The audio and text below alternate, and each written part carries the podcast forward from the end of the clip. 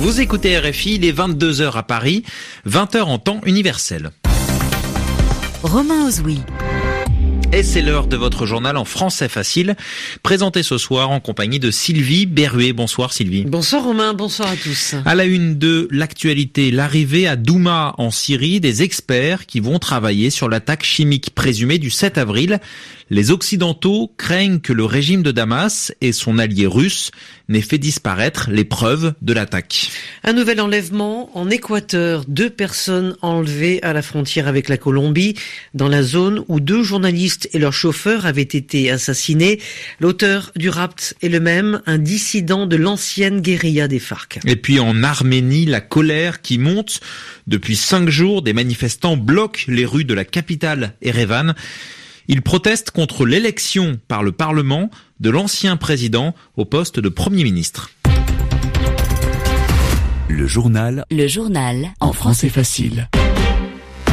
La journée a encore été marquée par des échanges verbaux entre les alliés du régime syrien et les Occidentaux. Oui, au cœur de ces tensions, l'attaque chimique attribuée à Damas, qui s'est déroulée le 7 avril dans la ville de Douma. C'est suite à cela que les Occidentaux ont mené le week-end dernier des frappes en Syrie. Pour savoir ce qui s'est passé à Douma, une enquête d'une équipe de l'Organisation internationale pour l'interdiction des armes chimiques se trouve en Syrie depuis samedi. Mais jusqu'à aujourd'hui, cette équipe n'avait pas pu rejoindre la, localité de Douma. Et les Occidentaux ne cessent de faire part de leurs doutes quant à la bonne volonté du régime syrien et de son allié la Russie.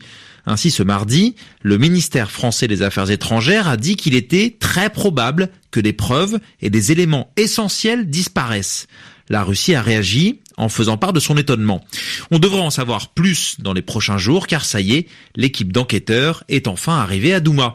La correspondance de Paul Ralifé. Dix jours après l'attaque chimique présumée à Douma attribuée à l'armée syrienne par les Occidentaux, les experts de l'Organisation pour l'interdiction des armes chimiques, OIAC, sont sur place. Ils devaient s'y rendre dès lundi, mais les Russes et les Syriens avaient invoqué des problèmes de sécurité pour reporter la visite. Les autorités syriennes avaient proposé aux inspecteurs de rencontrer à Damas 22 personnes qui se trouvaient sur les lieux de l'attaque présumée du 7 avril.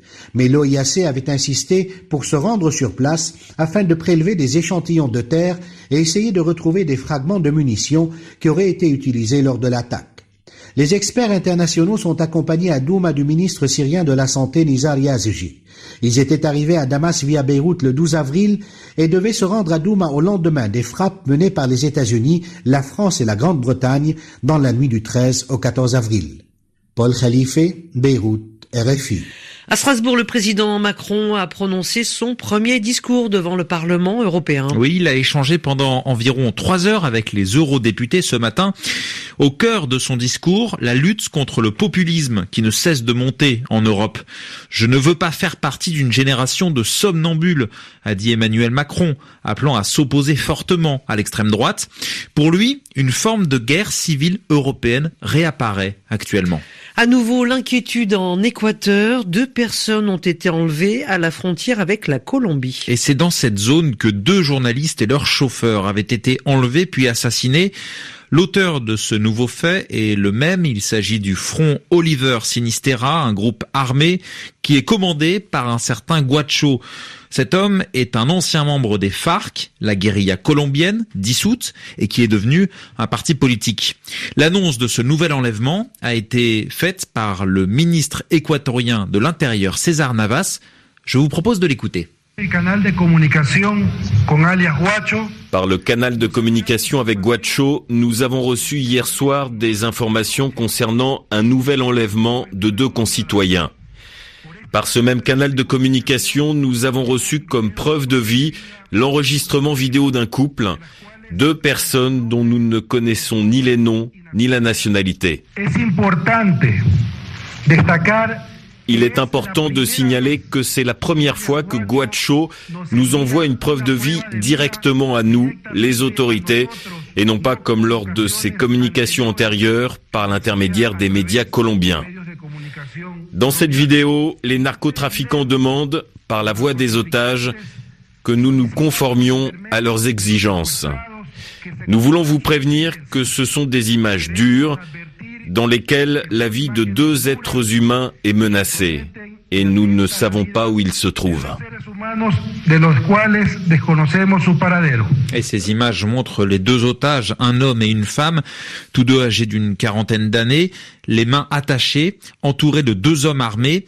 Ils s'adressent au président équatorien Lénine Moreno et ils lui demandent d'accepter les revendications des ravisseurs.